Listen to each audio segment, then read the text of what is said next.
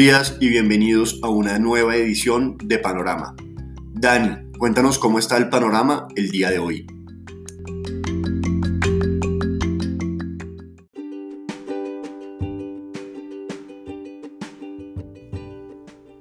Muy buenos días Nico, panorama indeciso para el día de hoy. Hemos tenido ayer un freno a la tendencia o a la dinámica alcista que venía presentando los Estados Unidos. Hoy hay algo de descanso, probablemente con la expectativa también de las decisiones de la Reserva Federal, que precisamente creemos nosotros será la noticia del día. Hoy a las 2 de la tarde, Jerome Powell, presidente de la Reserva Federal, dará a conocer las decisiones. A las dos y media realizará sus declaraciones, donde seguramente el mercado estará muy pendiente de qué va a pasar. Hay una gran em, controversia entre los analistas. Algunos consideran que el incremento de tasas de interés significa que la Fed debe aceptar que la economía va más rápido o la recuperación va más rápido de lo esperado y debería incrementar las tasas de interés antes de lo pensado. Pero otros consideran que para que la Fed recupere la credibilidad debe controlar mejor la dinámica de tasas de largo plazo y debe implementar desde ahora lo que se conoce técnicamente como una operation twist, es decir, vender bonos de corto plazo, comprar bonos de largo plazo y de esta manera frenar ese empinamiento de la curva de rendimiento. Son dos posiciones totalmente encontradas. Unos buscan eh, de alguna manera refrendar la idea de que la recuperación económica de Estados Unidos es sólida y otros creen que lo que debe hacer la Fed es reforzar su mensaje de que las tasas no van a ser incrementadas hasta que la inflación se consolide y el tema de empleo también. Así que veremos hoy a las 2 de la tarde probablemente mucha volatilidad tengamos en el mercado una vez se conozca la decisión y más importante que lo que diga la Fed es lo que el mercado está interpretando de lo que quiere decir la Reserva Federal. En las acciones, como mencionábamos ayer, se frenó el rally alcista del el Standard Poor's 500. Sin embargo, cerró muy cerca del máximo previo, 3.963-62 puntos. Hoy Nuevamente hay un resurgimiento en la dinámica de las tasas de los tesoros. Estamos comenzando 5 puntos básicos por encima del cierre del día de ayer. nuevo máximo de tesoros. Traducción quiere decir, básicamente, presión nuevamente sobre acciones tecnológicas, descensos del Nasdaq en futuro cerca del 1%, el Standard Poor's solo caía cerca del 0.35%. En Europa se replica esta dinámica descenso del stock 600 de cerca del 0.5%, principalmente, y esto es la sorpresa, sector petrolero con retroceso del 1.4%. Hace dos semanas vimos una noticia en medios de que Trump y su familia se había vacunado, entre comillas, clandestinamente, es decir, sin avisarle o sin hacer un anuncio público, teniendo en cuenta que esto eh, había alimentado esas, eh, esas especulaciones o ese tema de que las vacunas no son seguras y que por eso Trump no lo iba a tomar. Pues bien, ese rumor de hace dos semanas era que efectivamente se habían vacunado, lo, lo habían anunciado al mundo, incluso la primera dosis la habían recibido antes de salir de la Casa Blanca, es decir, antes del 20 de enero, la fecha de la transición. Y lo que tuvimos el día de ayer, una entrevista de Trump en Fox News, podría estar confirmando esto, donde él básicamente le estaba diciendo a, sus seguidores que había que vacunarse, desestimando todas estas ideas conspirativas de las que tanto hemos criticado últimamente. Por otro lado, en Europa continúa esta tensión entre Reino Unido y su victoriosa campaña de vacunación con AstraZeneca y la zona de euro generando dudas sobre la seguridad de esta vacuna y por otro lado salió un nuevo estudio que habla de una efectividad muy baja frente a la nueva cepa en Sudáfrica. Habla de que en los casos leves la efectividad es de solamente el 10%, aunque lo más importante en este tema de vacunas sin duda es la capacidad de las vacunas para reducir los riesgos de mortalidad, que es tal vez los casos más graves. Hasta el momento la mayoría de vacunas hablan de tener un 100% de efectividad en casos graves.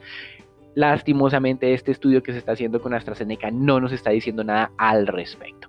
En divisas el dólar algo de recuperación, sobre todo en América Latina, fortalecimiento cerca del 0.5% frente a moneda reserva muy estable, se fortalece solamente el 0.1%, en petróleo hay un descenso más grande hoy, 1%, ayer era del 1.2, pero se corrigió, solo fue pérdida del 0.7%, la Agencia Internacional de Energía básicamente está diciendo que la demanda de petróleo probablemente nunca recupere los niveles pre-pandemia, también descartó que estemos en el inicio de un nuevo superciclo de commodities o de materias primas, esto quiere decir que no cree que vaya a haber un rally largo y prolongado de los precios de las materias primas, y segundo, dice que no va a haber problemas de suministro, que hay suficiente oferta en el mundo por temas de petróleo. De alguna manera esto es una visión no tan alcista sobre los precios. Eh, está replicando lo que mencionamos hace cerca de un mes de expertos de mercado diciendo que no había razones para esperar un rally prolongado y sostenido de los precios del petróleo, pero está en contraposición de esa visión de Goldman Sachs y de Citigroup que esperan en algunos meses una cotización de 80 dólares para el barril de doble del Brent. Y en renta fija, como mencionábamos, nuevamente rally alcista, nuevos máximos de tesoros del 1.67 para el periodo pandémico y eh, también replicación en Europa, aunque un poco menos que proporcional en las tasas de descuento. Ayer hubo una colocación con una amplia acogida de tesoros de 20 años, fueron 24 billones en la colocación, bit 2 cover de 2.51 y Em, pues esto de alguna manera no corresponde con esas tensiones que tenemos hoy en el mercado, sin duda relacionadas con la expectativa que genera la Reserva Federal. Recuerden que no solamente es lo que diga sobre política monetaria, sino también medidas em, de carácter regulatorio donde habíamos tenido una excepción para los bancos de no pedirles capital adicional de soporte por sus portafolios en tesoros, excepción que podría finalizarse este 31 de marzo. Con respecto a noticias internacionales, muy interesante eh, hoy también reunión del Banco Central de Brasil sería el primer incremento de tasa en Brasil desde el año 2015, es decir, de alguna manera estamos pasando la página ya en esta economía con respecto a las medidas de impulso monetario y esto muy a pesar de que la pandemia continúa afectando a Brasil con su mayor, eh, digamos, en mayor medida que a otras economías o a otros países de la región. Brasil nuevamente registró ayer un máximo histórico en muertes diarias por temas de COVID y esto obviamente implica falta de confianza y esto afectará la recuperación económica. Por eso nos llama la atención que debido a presiones inflacionarias el mercado esté pensando que es necesario en este momento ya iniciar el ciclo alcista de tasas de interés. Hasta aquí el reporte internacional. Recuerden, noticia del día sin duda, reunión de la Reserva Federal 2 de la tarde y 2 y media declaraciones de Powell. Mucha volatilidad esperamos para la jornada debido a las visiones tan contrarias que existen sobre qué es lo que debería hacer la Reserva Federal. Lo dejamos, lo dejamos con Daniela, Raúl, Nicolás y Marcela para que nos cuenten qué está pasando en Colombia.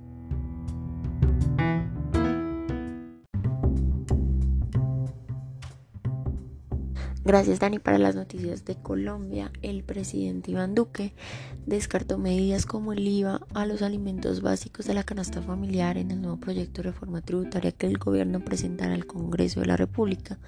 De esta manera, alimentos como la carne, el arroz, el pollo, los huevos o la leche quedarían exentos de este impuesto independientemente de lo que ocurra con el IVA en otros rubros.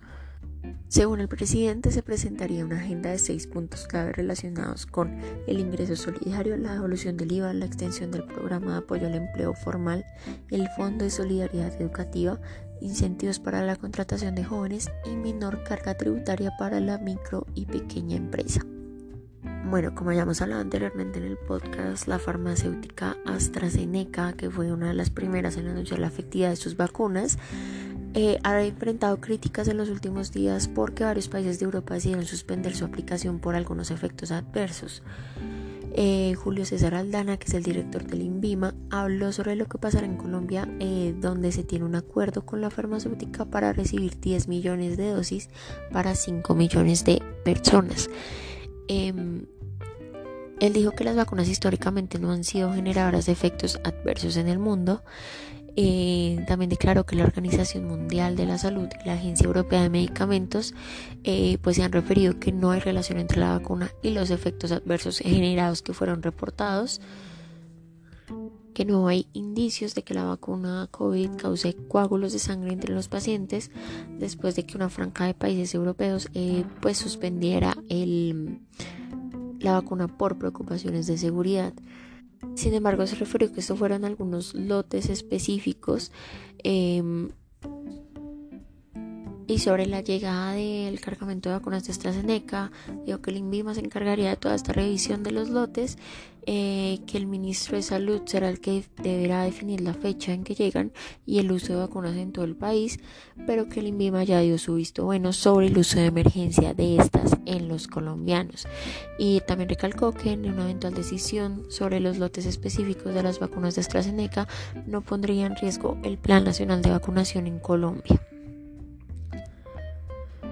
Y ya para finalizar, el gobierno nacional eh, expidió una resolución a través del Ministerio de Salud que da luz verde al inicio de la vacunación contra el COVID a la población entre los 60 y 79 años en el territorio nacional, una población donde se concentra cerca al 54% de los incidentes fatales causados por COVID en el país.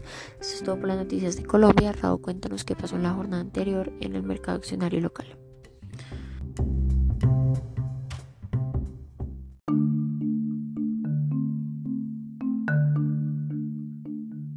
Dani, por parte del mercado accionario local, el Colcap en la jornada del día de ayer retrocedió levemente en línea con los comportamientos de los principales índices en el mundo. Sin embargo, mantuvo los 1.350 puntos. Se ve también un repunte por el lado de los volúmenes de negociación. Se negociaron 130 mil millones de pesos, donde eh, la especie más transada fue el ETF y Colcap con 32 mil millones de pesos valorizada fue TV con un 2,2% y la más desvalorizada fue Bianca con un 3%. El día de hoy el Colcap podría probar a la baja de sus 1.350 puntos. No obstante, el mercado está principalmente a la espera de los comentarios de Powell a las horas de la tarde. Desde el punto de vista técnico, la acción de Promigas pierde un poco eh, de valor, afectado principalmente por los comentarios en la conferencia de resultados del Grupo Energía Bogotá, donde esperan hacer una desinversión de activos no estratégicos, donde principalmente serían las acciones de Promigas, donde el Grupo Energía Bogotá tiene una participación cercana a un 15%. La decisión principalmente está orientada a una apuesta un poco más agresiva en la regasificadora del Pacífico, donde ya no tendría mucho interés en permanecer en la regasificadora del el Caribe. También teniendo en cuenta esto, Promigas, a pesar de reportar resultados financieros positivos con un crecimiento de la utilidad neta cercano al 40% en términos anuales, se va como visto opacado por esta posible venta de Grupo Energía Bogotá. También consideramos que el potencial de crecimiento en Promigas es relativamente eh, limitado, donde no tiene espacio para seguir creciendo en Colombia y principalmente la apuesta sigue siendo Perú. Sin embargo, Grupo Energía Bogotá tiene un market share más grande.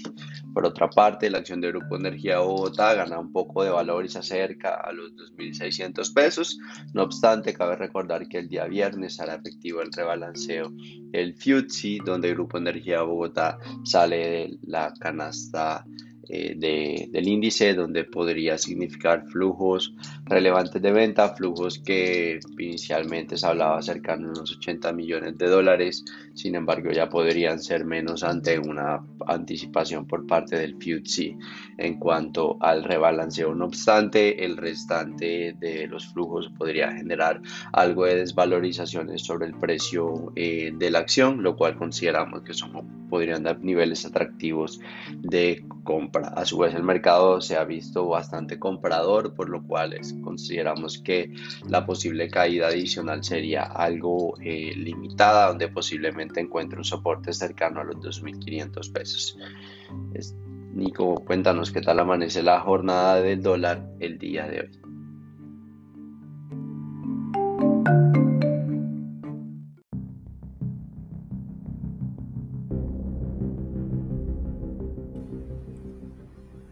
Buenos días Raúl, muchas gracias. Soy Nicolás de Francisco y vamos a hablar del dólar. En la jornada de ayer el precio de apertura fue de 3.550 pesos por dólar y el volumen trazado de 832 millones de dólares, un incremento superior al 39% con respecto al volumen del lunes de esta semana. La tasa de cierre fue de 3.559 pesos con 50 centavos, donde el peso colombiano se devaluó en 9 pesos con 50 centavos con respecto a su par estadounidense. El precio medio durante la jornada fue de 3.554 pesos con 41 centavos. Y para el día de hoy esperamos soportes entre los 3.540 y 3.530 pesos y resistencias entre los 3.570 y 3.580 pesos. Los con Marcela para los temas de renta fija.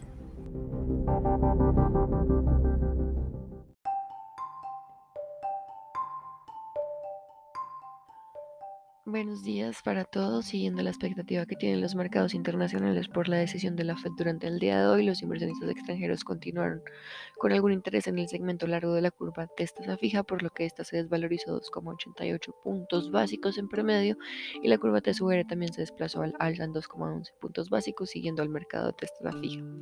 En el mercado se negociaron 2,42 billones de pesos distribuidos en 1,61 billones para el CEN y 0,80 billones en Master Trader. Con respecto a la deuda privada, se negociaron 89.732 millones, en donde la totalidad de las operaciones correspondieron a títulos con tasa de referencia tasa fija. El Ministerio de Hacienda anunció la colocación de 325 mil millones de pesos en test de corto plazo con vencimiento 8 de marzo de 2022. En total se recibieron demandas por 553 mil millones de pesos, lo que equivalió al 2,20 bit to cover y tuvo una tasa de corte de 1,94%. Durante la mañana de hoy se reúne la Comisión de Expertos Tributarios y esta está el mercado está a la expectativa porque este informe será insumo para la reforma fiscal que presenta el gobierno ante el Congreso en los próximos días. Hay que recordar que esta, esta reforma en especial es importante porque de esta depende la evaluación de la calificación de riesgo del país. El mercado internacional amanece hoy con las bolsas de Asia mixtas, Europa mixtas, los bonos del Tesoro a 10 años amanecen en niveles de 1,67, por lo que en el mercado de renta fija local se podría esperar que presente algún tipo de corrección durante la jornada. Este fue el panorama para el día de hoy, esperamos que tengan un buen día.